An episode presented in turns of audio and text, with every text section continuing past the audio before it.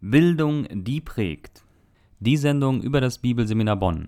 Mit aktuellen Informationen, Gebetsanliegen, einem Quiz und Geschichten aus dem Leben der Studenten. Das alles und mehr jetzt in Bildung, die prägt. Herzlich willkommen, liebe Zuhörer, zu einer neuen Ausgabe von Bildung, die prägt. Mein Name ist Oswaldo Schapanski und ich freue mich, dass Sie heute auch wieder eingeschaltet haben. Sie können sich auf folgende Gäste freuen. Jakob Görzen erzählt ein bisschen mehr über das Internationale Institut für Seelsorge Coramdeo, ein Projekt des Bibelseminar Bonn. Gerd Burow stellt sich meinen Fragen im Quiz, wenn Sie mitraten wollen oder wissen, einfach wissen wollen, wie weit Gerd gekommen ist, bleiben Sie auf jeden Fall dran. Und im dritten Teil, wo es um die Studenten geht, unterhalte ich mich mit Vla über den christlichen Dienst Street Area, eine Arbeit mit jungen Jugendlichen. Wie immer freue ich mich auch über Kritik oder Anregungen. Schreiben Sie dazu einfach eine E-Mail an info@bsb-online.de und bitte geben Sie dann im Betreff Radiosendung ein. Ich wünsche Ihnen nun viel Spaß mit der heutigen Sendung. Das Bibelseminar Bonn aktuelle Informationen, Gebetsanliegen und Gespräche mit Dozenten. Einige aktuelle Informationen und Gebetsanliegen. In der Montagsandacht des Bibelseminar Bonns wurde die Mission in Zusammenarbeit mit Ureinwohnern Kanadas vorgestellt. Dem inspirierenden Bericht über die Ureinwohner in Nordamerika folgte die Einladung an die Studenten mitzuarbeiten. Die Organisation NCEM möchte im Vertrauen auf Gott selbstständige indianische Gemeinden aufbauen.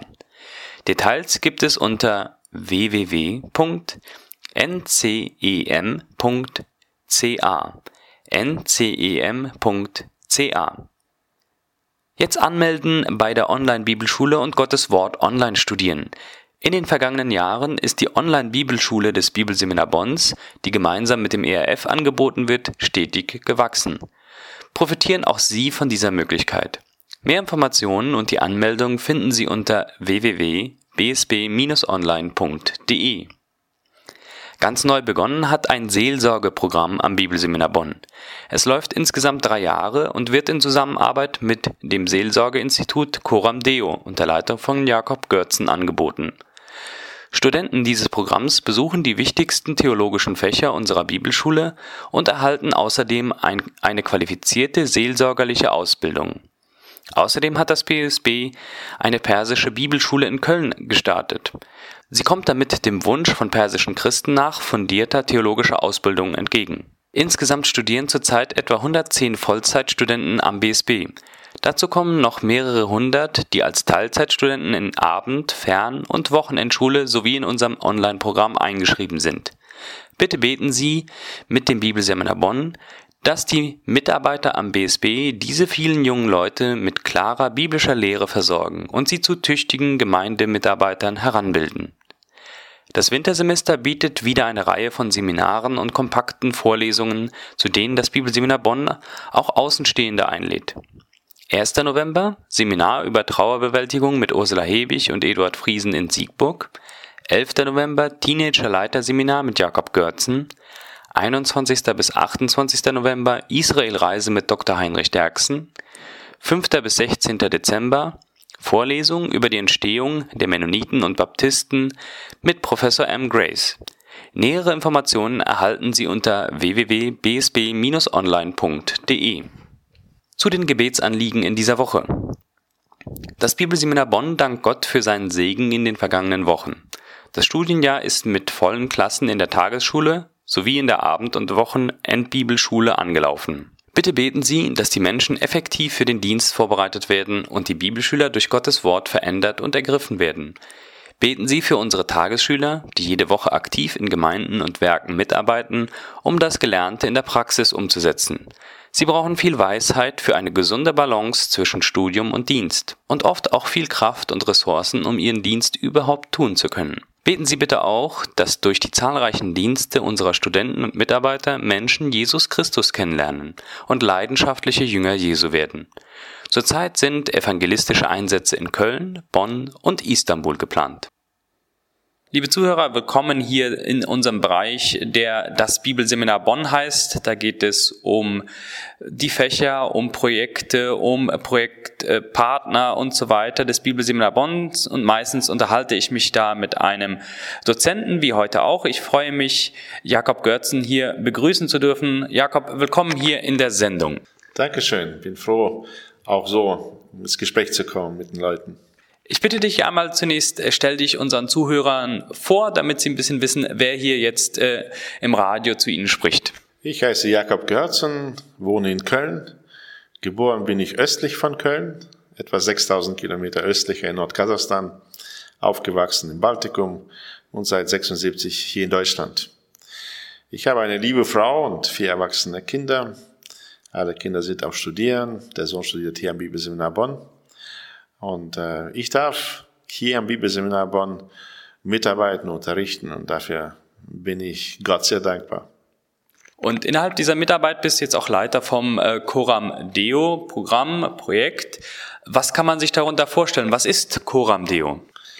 Coram Deo wörtlich übersetzt aus dem Lateinischen bedeutet äh, das Herz vor dem Angesicht Gottes. Und das ist ein Institut für biblische Seelsorge, es ist unser Anliegen, der Gemeinde Jesu zu dienen, indem wir die Seelsorge in den Gemeinden stärken. Und so haben wir, bieten wir ein dreijähriges Trainingsprogramm für Seelsorge an, wo wir uns nicht nur mit der Theorie der Seelsorge beschäftigen, sondern äh, an der Praxis der Seelsorge trainieren. Und wie ist dieses Programm Coram Deo mal entstanden? Ja, das ist wie gewöhnlich. Gute Sachen entstehen durch die Berufung Gottes. Äh, Dr. Ron Harris, ein Kanadier, der in den USA unterrichtet hatte, hatte die Berufung von Gott bekommen, in der russischsprachigen Welt eine Seelsorgeschule aufzubauen. Er suchte sich Kiew aus, die Hauptstadt der Ukraine, wo er dann äh, eine, ja, ein Seminar angefangen hat in Seelsorge im Laufe von zwölf Jahren entwickelte er dort in der Ukraine dieses dreijährige Trainingsprogramm. In dieser Form äh, gibt es das sonst nirgends mit der Intensität der Praxis, so dass äh, die Ukrainer im Vorzug sind. Sie sind dann nach Deutschland gekommen und haben den Kurs hier zuerst in Russisch unterrichtet. Und weil wir beide Sprachen können, haben wir in Russisch das als Studenten mitgemacht und dann äh, verdeutscht. Mittlerweile läuft bereits der, das zweite Projekt, äh, das zweite dreijährige Projekt in Deutsch. Und wie sehen jetzt diese Inhalte von Coram Deo aus? Was lernt man da? Was nimmt man da durch? Ja, der Coram Deo ist so aufgebaut, dass es äh, zwölf Module hat. Man muss sich das so vorstellen, dass jedes Quartal ein Modul stattfindet, etwa 30 Stunden äh, Unterrichtszeit, dass wir an zwei Wochenenden machen. Also das vier Module pro Jahr. In drei Jahren haben wir dann zwölf Module. Aufgebaut ist das so, dass zuerst vier grundlegende Module kommen, äh, wo es um darum geht, was die Bibel über die Dynamik im Menschen sagt, äh, wie äh, wirken, wie finden Veränderungen im Menschen statt, was äh, sagt die Bibel über das Herz des Menschen? Was geschieht dort? Wie kommt es zu Entscheidungen und zu Handlungen, die der Mensch macht? Im zweiten Modul geht es dann um den Prozess der Seelsorge. Was macht man Schritt für Schritt in der Seelsorge? Im dritten geht es dann um die Beziehung zum Seelsorger und da schauen wir uns ganz besonders ähm, das Buch Hiob an. Das ist ein äh, Buch, das ein Fallbeispiel äh, darstellt, wie ein Mensch leidet und wie andere versuchen ihm zu helfen, wie Gott das bewertet. Also das Seelsorgebuch in der Bibel. Und das vierte, da geht es darum, wie wir die Bibel recht einsetzen in der Seelsorge. Diese vier grundlegenden Module bilden die Basis. Und dann äh, kommen acht Module, wo es um einzelne Problemfelder geht, wo wir diese Seelsorgeprinzipien dann auf konkrete Problemfelder anwenden, vertiefen und äh, für die Praxis trainieren. Äh, von der Bibel her auch Werkzeuge für die Seelsorgepraxis entwickeln. Jetzt gibt es äh, die Möglichkeit, hier direkt am Bibelseminar Bonn Seelsorge und Life Coach zu studieren oder man kann auch direkt bei Coram Deo mitmachen. Wer, wer kann da mitmachen und wie kann man das sich da anmelden? Also dieser Kurs ist in erster Linie für Pastoren, für Gemeindeleiter, Gemeindeseelsorger gedacht. Er ist aber zugänglich für alle Geschwister in der Gemeinde. Denn die Bibel spricht deutlich davon, dass die Pastoren die Aufgabe haben, aber alle sind aufgerufen, das zu tun. Zum Beispiel Römer 15, Vers 14 heißt es von Paulus, dass er zuversichtlich ist, dass sie alle voller Gütigkeit sind und zugerüstet sind, einander zu ermahnen. Oder Kolosserbrief Kapitel 3, Vers 16 so, lehrt und ermahnt euch nun untereinander. Das ist eine Aufforderung an alle. So ist jeder eingeladen, der gläubig ist, mindestens drei Jahre gläubig ist und zu einer Gemeinde gehört. Er darf bei uns studieren. Wir haben keine Altersgrenze nach oben. Ich selber habe mit 50 äh, Jahren diesen Kurs als Student gemacht. Und äh, wo kann man sich anmelden? Wo kriegt man mehr Informationen her, wenn man jetzt sagt, ich interessiere mich äh, dafür, Coram Deo zu machen und etwas über Seelsorge zu lernen? Die Informationen dazu bekommt man am besten auf der Homepage vom Bibelseminar Bonn, auf der Seite vom Bibelseminar Bonn. Dort unter Projekte wird man Seelsorge-Training finden und dort ist dann auch ein Flyer äh, herunterzuladen, wo die Informationen drinstehen, auch ein Anmeldeformular. Was würdest du sagen, wenn jemand jetzt äh, diesen äh, Coram Deo das durchgemacht hat? Zu was befähigt ihm das in der Gemeinde? Was kann er denn damit aktiv machen? Er kann damit jedem Menschen seelsorgerlich helfen. Was mich persönlich auch bei diesem Trainingsprogramm überzeugt hat, dass es auf der einen Seite sehr klar, sehr deutlich tiefgängig biblisch-exegetisch zur Sache geht, auf der anderen Seite aber auch sehr praktisch ist und dass man nicht Halt macht vor irgendwelchen Problemen. Die Problemfelder kann ich noch mal kurz auflisten, um die es in den Modulen geht. Modul 5, da geht es zum Beispiel um Abhängigkeiten jeder Art. Wie, was sagt die Bibel? Wie funktionieren sie und wie wird der Mensch frei? Oder auch äh, da Modul 6 um Ängste und dann geht es um äh, Menschen, die mit Zorn zu tun haben oder mit zornigen Menschen leben. Dann geht es um die bedrückten Menschen oder sagen wir es in Neudeutsch mit den, um die depressiven Menschen. Dann äh, um alle Probleme, die es so um die Ehe und Ehelosigkeit herum gibt. Oder dann äh, um die Familie, wo es um die Kindererziehung, Beziehung Eltern-Kindern geht. Dann das Modul, wo es um Menschen in Leiden geht, in körperlichen Leiden. Welche Bedeutung haben sie? Wie begleiten wir Menschen in äh, körperlichem Leid? Und äh, dann als letztes Modul die Seelsorge an Menschen in äh, Krisen. Also wenn ein Mensch in einer Lebenskrise ist, wie begleiten wir ihn? Welche Möglichkeiten haben wir dort? Alles aktuelle und sehr wichtige Problemfelder. Weshalb würdest du sagen, ist äh, so ein Seelsorgetraining wie Coram Deo wichtig für unsere Gemeinden? Weshalb macht ihr das? Weshalb sollte man das machen? Weshalb sollte man teilnehmen? Ich habe im Laufe der Jahre gemerkt, dass in der Gemeinde eine immer größere Unsicherheit in Bezug auf die Seelsorge aufkam, selbst unter Pastoren. Wir treffen uns immer wieder regional zu Pastoren Treffen, Pastoren, Gebetsfrühstücken und äh, dort kommt das immer wieder zur Sprache, dass man so zeitlich, aber auch vom Wissen her an seine Grenzen kommt und dann sucht man nach äh, Profis und Spezialisten äh, und man geht immer früher dazu über, einfach Menschen wegzuschicken, obwohl Gott uns ja die beste Ressource in die Hände gegeben hat. Das ist sein Wort. Das ist voller wertvoller Prinzipien dafür. Und Gott hat der Gemeinde den Auftrag der Seelsorge gegeben. Und äh, das war das Anliegen, das mich dazu getrieben hat, in die USA zu gehen und nochmal ein Masterstudium in biblischer Seelsorge zu machen. Mit diesem Anliegen kehrte ich nach einem Jahr zurück und war überrascht, dann ein äh, Programm vorzufinden, von dem ich träumte und das schon fertig war, das nur in einer anderen Sprache gewesen ist. Und ich bin äh, sicher, dass unsere Gemeinden diese Förderung der Seelsorge brauchen und immer mehr brauchen werden. Hast du für die Zuhörer vielleicht einige Gebetsanliegen, zum einen für dich persönlich als Leiter des Coram Deo Projektes, aber auch für das Coram Deo und die Seelsorge in den Gemeinden allgemein? Ja, also wir leben vom Gebet.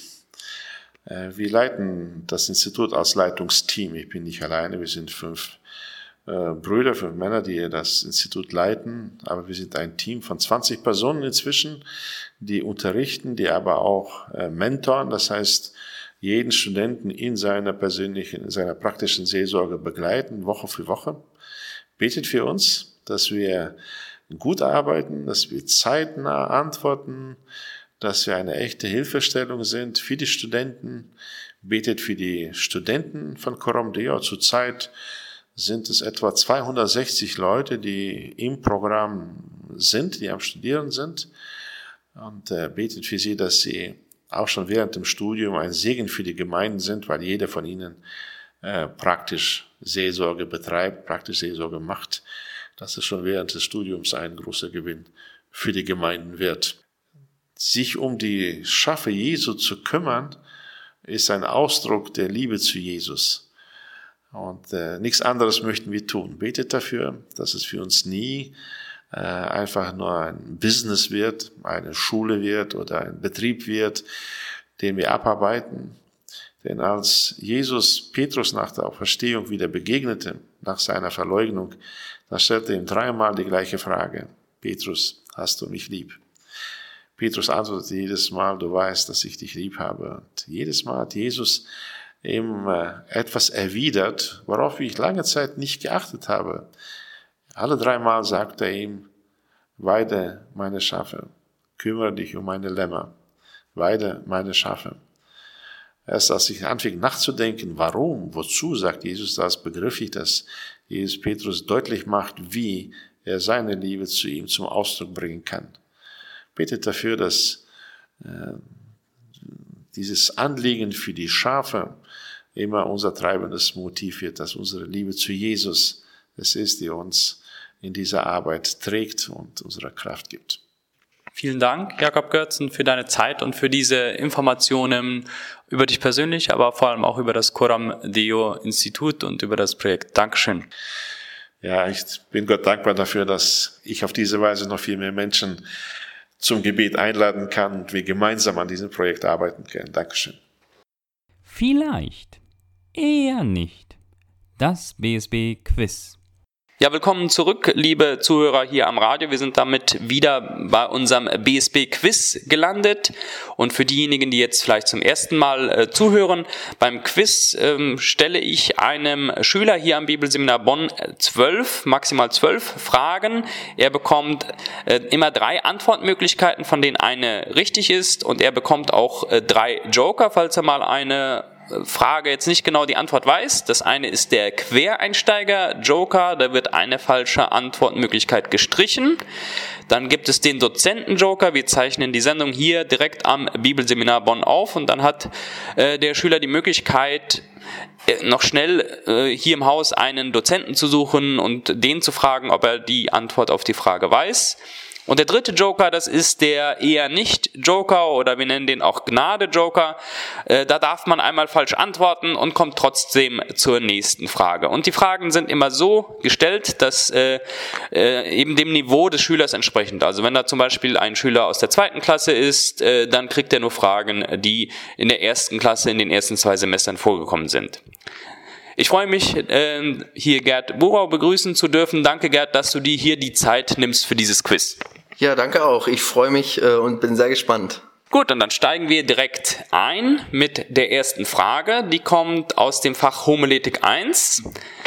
Welches Modell zum Aufbau einer Predigt empfiehlt Helge Stadelmann in seinem Buch Kommunikativ Predigen? A. Den Predigeranzug, B. Das Predigerhemd, C. Die Predigerkrawatte. Also ich würde mal jetzt ganz spontan sagen, C, äh, C die Predigtkrawatte. Richtig, ist schon ein paar Mal hier im Quiz vorgekommen, was die Predigerkrawatte genau ist. Kann man auch gerne in seinem Buch nachlesen. C ist auf jeden Fall richtig, damit die erste Frage richtig beantwortet. Und wir kommen gleich zur zweiten Frage äh, aus dem Fach Teenager und Jugendarbeit. Und schon mal als Hinweis, genau bei der Fragestellung hinhören. Was sind laut Jakob Görzen gesellschaftliche Gefahren für den Glauben im Teenager- und Jugendalltag, also gesellschaftliche Gefahren. A. Ende des kindlichen Vertrauens. B. Kritik an absoluten Werten und Wahrheiten. C. Sie, sie erhalten keine Aufgaben in der Gemeinde. Boah, so, äh, was war B nochmal? B war Kritik an absoluten Werten und Wahrheiten. Ähm, so Gefahren für Teenager und Jugend, ähm, Jugendliche? Genau, aber Vorsicht, der Hinweis war bei der Fragestellung genau hinhören, gesellschaftliche Gefahren. Gesellschaftliche Gefahren. Ähm, puh. Äh, kannst du die Frage nochmal äh, vorlesen? Was sind laut Jakob Görzen gesellschaftliche Gefahren für den Glauben im Teenager- und Jugendalter? A. Ende des kindlichen Vertrauens. B. Kritik an absoluten Werten und Wahrheiten. C. Sie erhalten keine Aufgabe in der Gemeinde. Also ich würde da B sagen. Äh, Kritik an absoluten Werten und ähm, Wahrheiten. Ja. B. Und B ist richtig. Die Frage war ein bisschen tricky, weil alles Gefahren sind, aber eben nicht alles gesellschaftliche. Wir hatten da drei Kategorien. Äh, Gefahren äh, in sich selbst, im Leben der Teenager und Jugendarbeiten. Also da kam A in Frage, das kindliche Vertrauen. B waren dann Gefahren aus der Gesellschaft und C Gefahren aus der Gemeinde. Deswegen war die Frage auch ein bisschen tricky, aber gut gelöst. Äh, B war richtig und damit zwei Fragen geschafft. Noch kein Joker gebraucht. Wir kommen zur dritten Frage. Die kommt aus dem Fach Evangelistik. Mit welcher Methode kann man seine Nachbarn besser kennenlernen? Eine Methode, die wir im Unterricht hatten. A. Engelskala-Methode. B. Tic-Tac-Toe-Methode. C. Köder-Methode. Also äh, an Ködermethode kann ich mich gar nicht aus dem Unterricht erinnern. Ähm, und Antwort A war die Engelskala. Da geht es eher darum, ähm, einzuschätzen, wo ähm, der Nachbar oder die Bezugsperson steht im Glauben. Ähm, ja, da geht es dann halt von minus acht bis plus drei oder höher. Ähm, das, äh, das ist eher nicht die Antwort. Also ich würde Tic-Tac-Toe sagen, da geht es halt darum, ähm, äh, zu schauen, wie gut kenne ich meine Nachbarn und was ist der nächste Schritt, äh, ja, den ich äh, tun kann, um äh, eine Beziehung zu den Nachbarn aufzubauen. Exakt, richtig und perfekt erklärt. Sehr gut, sehr gute Lösung. Also äh, viel noch sitzen geblieben, auch nach der Sommerpause. Sehr schön. Die ersten drei Fragen sind geschafft. Kommen wir zur vierten Frage, diesmal aus äh, Bibelkunde Neues Testament 2. Welcher Brief wurde öfters neben den 13 Briefen des Paulus in der Reihenfolge als 14. Brief von Paulus aufgezählt? A. Jakobusbrief, B. Judasbrief, C. Hebräerbrief. Ähm, ja, die äh, Jakobus und äh, Judas, die sprechen eigentlich schon, der Name spricht schon vom Autor, davon gehen wir mal aus. Und bei Hebräer ist der Autor ja unbekannt, äh, aber alles deutet darauf hin, dass es Paulus äh, gewesen ist. Und äh, deshalb Antwort C. Richtig und auch wieder richtig erklärt. Sehr gut, die ersten vier Fragen geschafft, alle Joker noch da. Und wir kommen jetzt in den Bereich, wo ich versucht habe, die Fragen schon etwas schwerer zu machen. Also die leichten Fragen sollten jetzt vorbei sein, aber es kommt ja auch immer ein bisschen auf den Wissensstand an und was da, wo da deine Lieblingsfächer waren. Nächste Frage, fünfte Frage aus dem Bereich Bibelkunde Altes Testament 2. In dem Buch Hiob geht es hauptsächlich um die Erkenntnis von Hiob, wie groß Gott wirklich ist. B. Die Wette zwischen Gott und Satan. C. Die Überführung von Hiob als Sünder durch die Freunde. Puh. Äh, also wie groß Gott wirklich ist, war Antwort A, ne? Das kommt auf jeden Fall drin vor. Ähm, Gottes Größe, besonders in den letzten Kapiteln. Da spricht Gott selber so drüber. Antwort B, was war das nochmal? Die Wette zwischen Gott und Satan? Äh, ja, das Intro, Prolog vom, äh, von Hiob, die Geschichte davor mit den äh, Gottessöhnen. Aber ob es darum jetzt wirklich geht, so insgesamt, hm, das würde ich eher bezweifeln. Antwort C, was war das nochmal? Die Überführung von Hiob als Sünder durch die Freunde. Äh, das nimmt eigentlich den äh, größten Teil ein, äh, ein des Hiob-Buches, äh, die ganzen Reden von den Freunden. Ähm, aber geht es darum? Puh, alles kommt drin vor, aber ich würde irgendwie C favorisieren. Wenn du dir ein bisschen unsicher bist, äh, vielleicht den Quereinsteiger-Joker, eine falsche Antwort streichen. Also es geht ja auch darum, was wir von Cleon Rogers im Unterricht gelernt haben. Ne? Ja. Ähm, das Thema des Buches war das Leiden der Gerechten. Warum muss der Gerechte leiden? Um die Frage geht es letztendlich. Das weiß ich noch aus dem Unterricht. Ähm, die Größe Gottes. Puh, ich, hm, nee, für den Joker bin ich vielleicht zu geizig. ähm, aber ich nimm, ich nimm den Joker. Den Quereinsteiger? Genau. Okay, und dann fällt Antwort C weg. Und dann bleiben nur noch A und B. A ist die Erkenntnis von Hiob, wie groß Gott wirklich ist. B, die Wette zwischen Gott und Satan. Ähm, A. Richtig, gut eingesetzt den Joker, weil du zwischen A und C äh, gezweifelt hast. A ist die richtige Antwort, die Erkenntnis von Hiob, wie groß Gott wirklich ist. Gut, fünf Fragen geschafft. Kommen wir zur sechsten Frage. Diesmal aus dem Fach Johannesexegese. Äh, setzt auch äh, Wissen voraus, was da alles im Johannesevangelium drinsteht.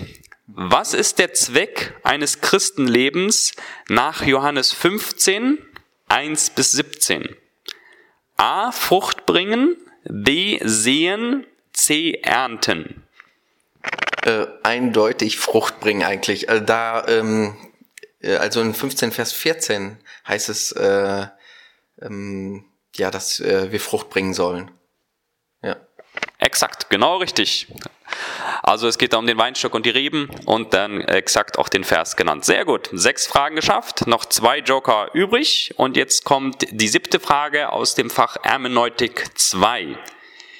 Die Etymologie ist a. die Lehre von der Herkunft und Geschichte der Wörter, b. die Lehre von der Herkunft und Bedeutung des Originaltextes, C. Die Lehre von der Herkunft und Geschichte des Autors. Etymologie. Etymologie. Genau. Etymologie war das, genau. Äh, also das Wort habe ich öfter in Google eingegeben, wenn ich da äh, nachgesucht habe, woher kommt eigentlich ein Wort?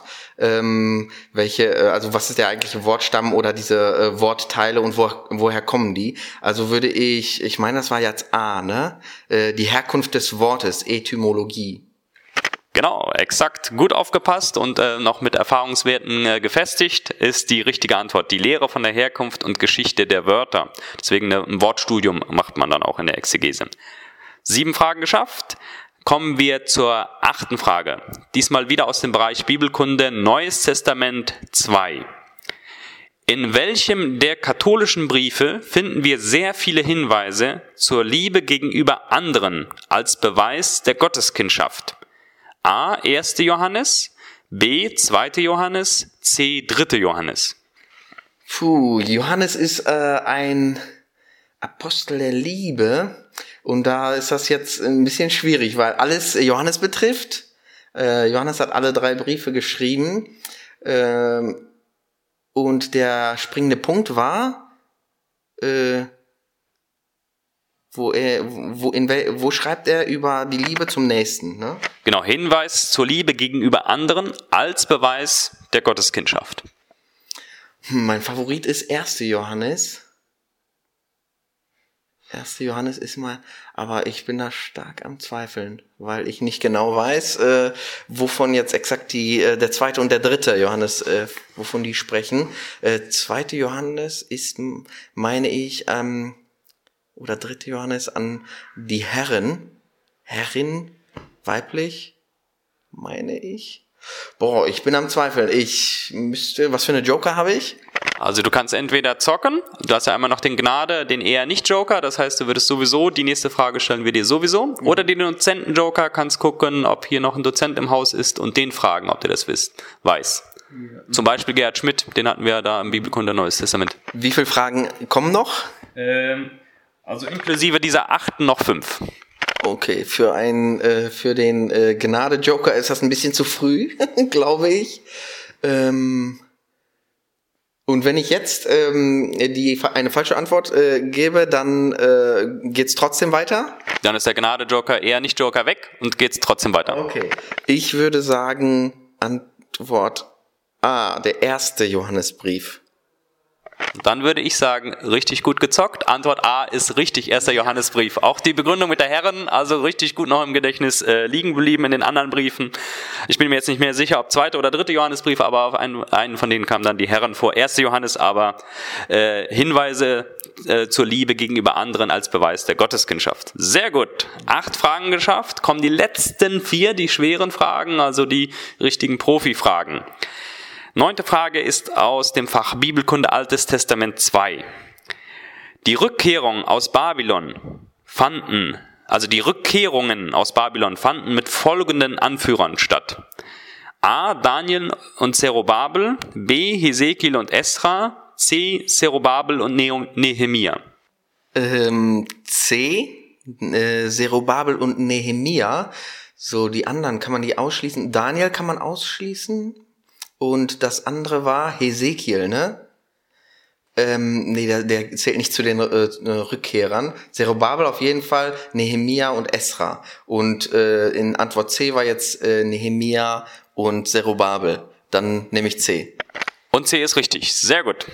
Geschafft. Neun Fragen geschafft. Nur noch drei Fragen und noch zwei Joker. Zehnte Frage aus dem Bereich Kirchengeschichte 3. Okay. Beim Turmerlebnis von Luther ist welche Bibelstelle zentral? A. Römer 1,17, B. Römer 1,16, C. Römer 1,15. Ähm, okay. So, ich äh, bin gerade an der Römer-Exegese 1, äh, Vers 16 und 17 und da heißt es in Vers ähm, 17, dass der Gerechte aus Glauben leben wird. Das ist ein Zitat aus Habakkuk 2, Vers 4 äh, denn der Gerechte wird aus Glauben leben. Ja, und äh, das war Antwort äh, ah. Antwort A 17, genau. Ja. Ja, genau richtig. Trifft sich ja gut, dass du gerade an der Römer-Exegese dann arbeitest. A, Römer 1,17, Vers richtig zitiert, ist richtig. Noch nur noch zwei Fragen und immer noch zwei Joker kannst du zur Hilfe nehmen. Frage 11 aus dem Bereich Bibelkunde Neues Testament 2. Welche Gemeinde hat Paulus von Anfang an finanziell unterstützt? A. Antiochia, B. Ephesus, C. Philippi. So, okay. Von Antiochia wurde er ausgesendet. Äh, die haben ihn unter, äh, unterstützt. Äh, ob jetzt finanziell, da muss ich gleich nochmal überlegen. Philippi hat äh, äh, Paulus auf jeden Fall unterstützt, aber das ist äh, nicht auf der ersten Missionsreise. Da kam er nämlich später erst hin. Ähm, Mal, ja. Äh, Philippi. Du hast auch immer noch den äh, Dozenten-Joker, wenn du fragen willst. Okay. Gnade-Joker sowieso, also die zwölfte Frage stellen wir dir so oder so, ne? Also da, von daher. Okay. Aber ich kann nochmal vorlesen. Welche Gemeinde hat Paulus von Anfang an finanziell unterstützt? A. Antiochia, B. Ephesus, C. Philippi. Also ich, ich nehme A. Antiochia. Okay, dann zieht hier der eher nicht Joker. Also die Frage ist äh, so auch in der Klausur vorgekommen. Da war sogar dann noch nach der Beweisbibelstelle in Korinther gefragt. Antwort C, Philippi ist richtig. Also die haben ihn von Anfang an finanziell unterstützt. Okay. Vielleicht hatte ich das von Anfang an ein bisschen äh, ja, irritiert, ne? Äh, wegen der äh, Reise, aber es ging um die äh, rein finanzielle Unterstützung. Gut, dann kommen wir zur zwölften Frage. Ein Joker hast du noch, den Dozenten-Joker. Und die zwölfte Frage ist aus dem Bereich Bibelkunde Altes Testament 2. Welche Propheten waren vor dem Exil? A. Jeremia, Jesaja, Micha. B. Jesaja, Hosea, Micha. C. Meleaki, Daniel, Joel. Okay, Maleachi auf jeden Fall nach dem Exil. Äh, ist auch als letztes in der, äh, im Alten Testament kommt das vor. Was war B? Jesaja, Hosea und Micha. Mm, Jesaja, Hosea, Micha und A. Jeremia, Jesaja, Micha. Hm. Jeremia, Jesaja, Micha. Puh, da muss ich, äh, da muss ich, glaube ich, einen, äh, ähm, einen Dozenten fragen. Oder ähm, nochmal die Frage und nochmal die Antworten. Genau. Also welche Propheten waren vor dem Exil? A. Jeremia, Jesaja, Micha. B. Jesaja, Hosea, Micha. C. Meliaki, Daniel, Joel. Also es geht quasi, wenn du C schon ausgeschlossen hast, äh, dann geht es bei A nur darum, um Jeremia oder Hosea.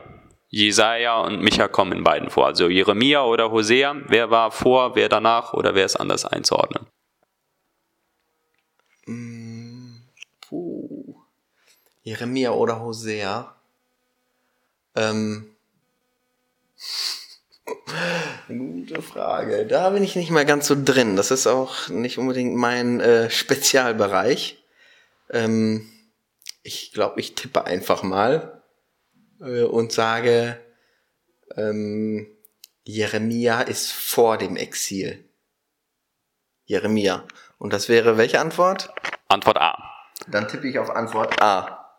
Ohne den Joker zu benutzen. Ja. Dann muss ich leider sagen, diesmal etwas verzockt. Antwort B wäre es gewesen, aber sehr gut. Elf Fragen äh, geschafft.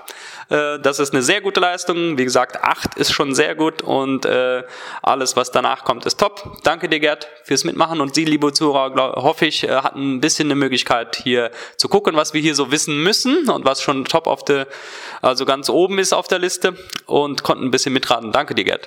Ja, danke auch. Hat Spaß gemacht. Das Studium am Bibelseminar Bonn. Studenten erzählen aus ihrem Leben und ihren Begegnungen mit Gott. Willkommen, liebe Zuhörer, hier zurück in der Sendung Bildung, die prägt. Wir sind jetzt hier im äh, dritten Abschnitt der Sendung, wo es um die Schüler, um die Studenten am Bibelseminar Bonn direkt geht, um deren äh, christliche Dienste, um deren Erlebnisse hier beim Studium. Und ich freue mich, dass äh, sich ein bisschen Zeit genommen hat, um über Street Area zu sprechen. Ich möchte dich hier noch einmal kurz bitten, äh, stell dich unseren Zuhörern einmal kurz vor, damit sie wissen, wer du bist. Hallo, ja, mein Name ist Vla. Eigentlich heiße ich Wladimir Getade. Bin äh, 29 Jahre alt, wurde in Kirgisistan geboren, aber lebe schon seit 25 Jahren hier in Deutschland. Ich bin jetzt im vierten Jahr, also im Studium, das heißt schon im Masterstudium. Meine drei Jahre habe ich schon zurück. Und ähm, genau, ich mache Street Area. Und vielleicht erklärst du einmal ein bisschen, was ist Street Area überhaupt für Leute, die es noch nie gehört haben? Also Street Area ist so ein offener Jugendtreff, wie man ihn kennt. Wir haben da die Räumlichkeiten von der Kirche mit Küche und Kicker und ähm, Billard mit einem Parkplatz, wo wir Fußball drauf spielen. Und einmal die Woche machen wir auf für Jungs, die hier in der Nachbarschaft wohnen. Und die kommen dann vorbei. Wir verbringen mit denen Zeit beim Spielen. Manche von den Älteren mögen gerne mit uns reden. Andere kickern, Billard äh, spielen die dann auch. Später kochen wir. Und wenn das Essen fertig ist, machen wir eine kleine Andacht, essen mit denen und verabschieden die dann nach Hause. Kannst du vielleicht ein bisschen über Erlebnisse erzählen, die da passieren? Du machst das jetzt schon eine, eine Zeit lang. Was erlebt man da so mit diesen äh, nichtchristlichen Jugendlichen? Ja, genau, das sind keine Christen. Und zwar sind die meisten von denen Albaner oder irgendwelche anderen Leute hier aus Osteuropa. Und die sind größtenteils muslimisch geprägt. Und wir als Christen, wir versuchen den halt eben unseren Glauben näher zu bringen. Und ich mache das jetzt schon im dritten Jahr das heißt, ich habe schon gut Beziehungen zu den Jungs. Die nennen mich schon Freund. Die fragen mich schon, wenn ich heiraten sollte, ob ich die nicht mal als Trauzeuge einladen würde. Und äh, das ist halt schon eine sehr liebevolle, vertraute Beziehung. Und was wir halt eben erleben ist, so wie die ihren muslimischen Glauben als Weg in ins Paradies kennen, so wollen die uns das beibringen, aber wir genauso andersrum. Also wir wollen praktisch in Liebe füreinander dafür sorgen, dass beide in den Himmel kommen. Die auf ihren muslimischen Weg und wir auf unseren christlichen Weg. Hast du da konkrete Erlebnisse, also natürlich äh, vertraulich, man will ja nicht jetzt äh, hier Namen und so, sonst äh, Sachen, die dir äh, in dieser Zeit, die du das schon machst, vielleicht Geschichten, die dir hängen geblieben sind? Also einer von den Jungs, der schon, den kenne ich schon seit er zwölf ist, mittlerweile ist er schon 14, der ähm, hat jetzt seit einem Jahr sich entschieden, strenger praktizierender Muslim zu werden. Und ähm, deswegen kommt er jetzt auch jedes Mal und erzählt uns, ähm, dass die Bibel widersprüchlich ist. Letzte Woche kam er zum Beispiel mit so einem Heft für die Schule und hat da aber ganz viele Bibelverse reingeschrieben, die so angeblich widersprüchlich in der Bibel sein sollen. Aber ein ganz großes Thema von denen ist zum Beispiel, dass Gott ja eigentlich keinen Sohn haben kann und ein Mensch nicht Gott sein kann wie unser Jesus. Und da gibt's immer wieder Streit. Und ich habe mit den Jungs dann Folgendes ausgemacht, weil wir kommen da manchmal nicht weiter, haben wir gesagt, ähm, Jungs, ich nehme einmal den Koran in die Hand und dann bete ich zu Gott, der Himmel und Erde geschaffen hat. Wenn das dein Buch ist, dann möchte ich dich da drin kennenlernen. Gleichzeitig haben wir aber auch die Jungs gebeten, dass sie das mit der Bibel machen. Die sollen mal die Bibel in die Hand nehmen und sagen, Gott, der du Himmel und Erde geschaffen hast, wenn das deine Schriften sind, dann will ich dich da drin erkennen. Wenn du es jetzt schon über einen äh, längeren Zeitraum machst und immer wieder solche Erlebnisse hast, äh, kriegst du ja auch die Entwicklung von diesen Kindern mit. Ist das, dass die äh, regelmäßig kommen? Wie ist das? Also jetzt dieser eine im Beispiel äh, bleibt dann äh, bekennender Mus äh, Moslem. Seht ihr auch das anders, dass die beeinflusst werden vom christlichen Glauben und vielleicht äh, Christen werden? Oder wie ist deine Erfahrung da? Also ob die Christus direkt annehmen, das wissen wir noch nicht ganz genau. Aber die Jungs, wir machen immer einmal im Jahr zu Weihnachten, wollen wir uns bei der Gemeinde bedanken dafür, dass sie uns den Raum darstellen. Und dann nehmen wir immer Videos von den Jungs auf. Die können so für ein paar Sekunden sagen, wofür sie dankbar sind. Und am meisten sagen sie, wir sind dankbar dafür, dass wir einmal die Woche uns treffen können mit allen Freunden. Alle Freunde sind eingeladen und wir können mal einen Abend verbringen, wo wir keinen Mist machen. Wo wir mal einfach ordentlich ben, äh, uns benehmen können, wo Leute sich um uns kümmern, wo wir denen was erzählen können. Und man muss sagen, ich habe Street Area, als jetzt unsere 15-, 16-Jährigen noch kleiner waren, als ähm, ja als hektisch empfunden. Das war immer sehr gespannt. Man musste denen irgendwie nochmal Regeln beibringen.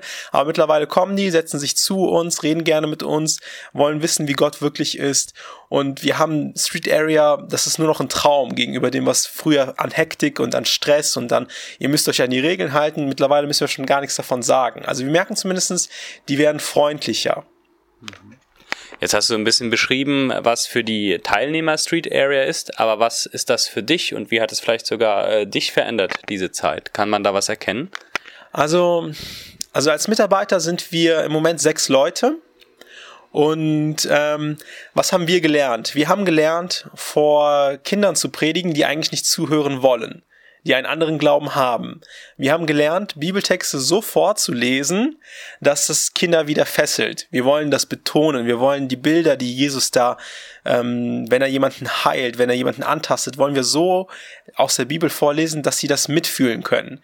Also lesen wir ganz betont, und spannend möglichst. Und die Jungs hören zu mittlerweile. Die hören, sobald wir anfangen, die Bibel aufzuschlagen, hören die einfach zu, wie wir die Geschichten erzählen. Aber auf der anderen Seite auch theologisch, um Gott zu erklären, habe ich viel gelernt. Warum muss eigentlich unser Gott dreieinig sein? Und das, weil das wollen Muslime nicht verstehen. Für die ist es so, der Gott ist über allem und der wird doch niemals Mensch. Das wäre doch erbärmlich. Und ich sag denen immer, ja, mein Gott wurde arm, damit ich reich wurde. Und das, das denen zu sagen, einfach diesen Glauben zu bezeugen, hat halt eben meinen eigenen Glauben bestärkt. Und wir reden auch immer mit den Mitarbeitern, wie sollen wir das das nächste Mal den Jungs erklären? Und dann kommen halt eben theologische Fragen auf, die wir nochmal für uns selbst beantworten, um unseren Glauben zu stärken. Und jetzt hört man auch so ein bisschen raus, da wird viel diskutiert. Also es ist, äh, sind auf jeden Fall unterschiedliche Meinungen. Aber was glaubst du, was sind die Gründe, wieso die Jugendliche äh, trotzdem immer wieder kommen, immer wieder kommen und äh, davon äh, nicht abgeschreckt werden von diesen unterschiedlichen Kulturen und unterschiedlichen Religionen ja auch? Ähm, also ich glaube, die Jungs kommen immer wieder, weil die sich bei uns geborgen fühlen.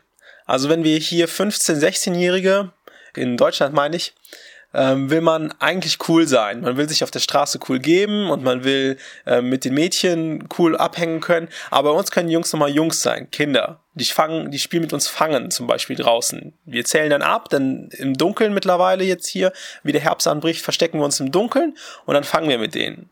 Und die können auch andere Ideen, wenn die, manchmal schreiben die so kleine Gedichte, um sich gegenseitig zu ärgern. Und die können bei uns einfach hinkommen und die Idee, die ihnen einfällt, bei uns fühlen sie sich geborgen, die können die einfach so ausleben. Und glaubst du, dass dieses äh, Konzept, wie ihr das jetzt hier äh, macht, auch auf viele anderen Gemeinden anwendbar ist, sowas wie Street Area zu machen? Oder was sind Gründe, wieso sollten vielleicht andere Gemeinden mal überlegen, äh, sowas zu machen? Also bei Street Area das Komische ist, wir kriegen fast nur ausländische Jungs. Also die deutschen Jungs hier aus der Nachbarschaft, die kommen nicht. Und wir als Russlanddeutsche in äh, Deutschland haben wahrscheinlich die ähnliche Erfahrung gemacht als Ausländer, dass wir irgendwie eine andere Kultur haben. Eine Kultur, die vielleicht mehr Menschen anzieht. Und wenn jetzt die ganzen Flüchtlinge kommen oder die ganzen Türken, die hier schon lange gelebt haben, die Albaner, die früher mal als Gastarbeiter mit ihren Eltern hier waren, wir, wir ziehen diese Menschen an durch so ein Treffen. Weil die lieben es, mit uns Freundschaften zu schließen. Einmal habe ich mal mit, mich mit einem Syrer unterhalten, der war schon im mittleren Alter, der war schon fast 30. Der sagte, in Deutschland haben wir, die wir aus dem Osten kommen, ein Problem. Weil ihr trefft euch gerne mit den Leuten, aber ihr werdet keine Freunde. Zum Kaffee und Kuchen ladet ihr uns ein, aber was machen wir dann? Und ich glaube, wenn wir gerade ausländische Leute hier in Deutschland, die ja immer mehr kommen, erreichen wollen, dann brauchen wir solche Treffen, die jede Woche stattfinden. Kinder, wo die wissen, ich kann da hinkommen, da sind meine Freunde, da sind Leute, die mich ernst nehmen. Gerade für Ausländer würde ich vorschlagen, solche Treffen, die regelmäßig einfach stattfinden, zu veranstalten. Wenn jetzt jemand von den Zuhörern sagt, das klingt spannend, äh, darüber möchte ich äh, mehr wissen, kann man dich einfach anschreiben oder gibt es eine Möglichkeit, mit dir oder mit der Gemeinde, wo das äh, gemacht wird, in Kontakt zu treten? Also, wenn man davon was wissen möchte, muss man wahrscheinlich mir am besten als E-Mail schreiben. Also, meine E-Mail-Adresse, die wäre dann Wladimir mit V, getarle at gmx.de. Und zwar Wladimir mit V und Getale wäre G-E-T-E-R-L-E at gmx.de. Wenn man mich dann fragt, dann werde ich antworten. Sehr gut, also danke auf jeden Fall schon mal, dass die Zuhörer dir dann schreiben können, um mehr zu erfahren. Und äh, was wir hier auch in der Sendung immer wieder machen, es ist ja auch eine tolle Gelegenheit. Äh, Zuhörer sind tolle Beter. Hast du Gebetsanliegen für euch als Mitarbeiter, für dich persönlich, für Street Area an sich, wofür die Zuhörer beten könnten?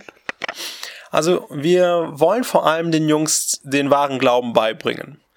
Also wir brauchen ganz viel Weisheit, weil die haben andere, der Islam an sich ist in sich auch ein geschlossenes Konzept. Wie Gott dort die, da die Menschen geschaffen hat und wie er sie dort erlöst, das kann man als ganzes Bild sehen. Aber wir brauchen Weisheit, denen unseren Gott besser darzustellen. Diesen Gott, der für uns arm wurde, um reich zu werden. Für uns Mitarbeiter wünsche ich mir, dass wir immer weiter Mut haben, mit den Jungs uns auseinanderzusetzen. Auch wenn die manchmal uns nerven, auch wenn wir manchmal von Studium eigentlich schon genug zu tun hätten, zu lesen und zu schreiben, dass wir immer diesen Mittwoch, wo wir uns treffen, Zeit haben, mit den Kindern uns auseinanderzusetzen. Und für die Kinder wünsche ich mir natürlich, dass sie sich irgendwann mal bekehren, dass wir sie nicht für die Zeit in Street Area sehen, sondern auch im Himmel wieder treffen. Ja, danke dir, Vlad, für deine Zeit, dass du ein bisschen äh, aus deinem Leben persönlich, aber vor allem von dem äh, christlichen Dienst hier Street Area erzählt hast. Danke dir. Gerne, gerne, gerne. Damit sind wir für diese Woche auch wieder am Ende der Sendung Bildung, die prägt. Ich bedanke mich an dieser Stelle nochmal bei Viktor Sawatzki und Radio Segenswelle, dass sie diese Sendung immer montags ausstrahlen und auch beim Bibelseminar Bonn, dass ich dieses christliche Projekt, diese Radiosendung machen darf. Der Podcast wird immer jeweils Dienstag veröffentlicht, wo diese Sendung dann auch ausgestrahlt wird. Ihnen, liebe Zuhörer, danke ich fürs Zuhören und fürs Beten. Falls Sie mehr Informationen zur Radiosendung oder zum Bibelseminar Bonn wünschen, dann schreiben Sie doch einfach eine E-Mail an info@bsb-online.de. Ich sage danke fürs Zuhören und bis zur nächsten Woche. Das war die Sendung Bildung, die prägt des Bibelseminar Bonn. Mehr Informationen gibt es unter www.bsb-online.de. Bildung, die prägt. Wie wirkt Gott am und durch das Bibelseminar Bonn?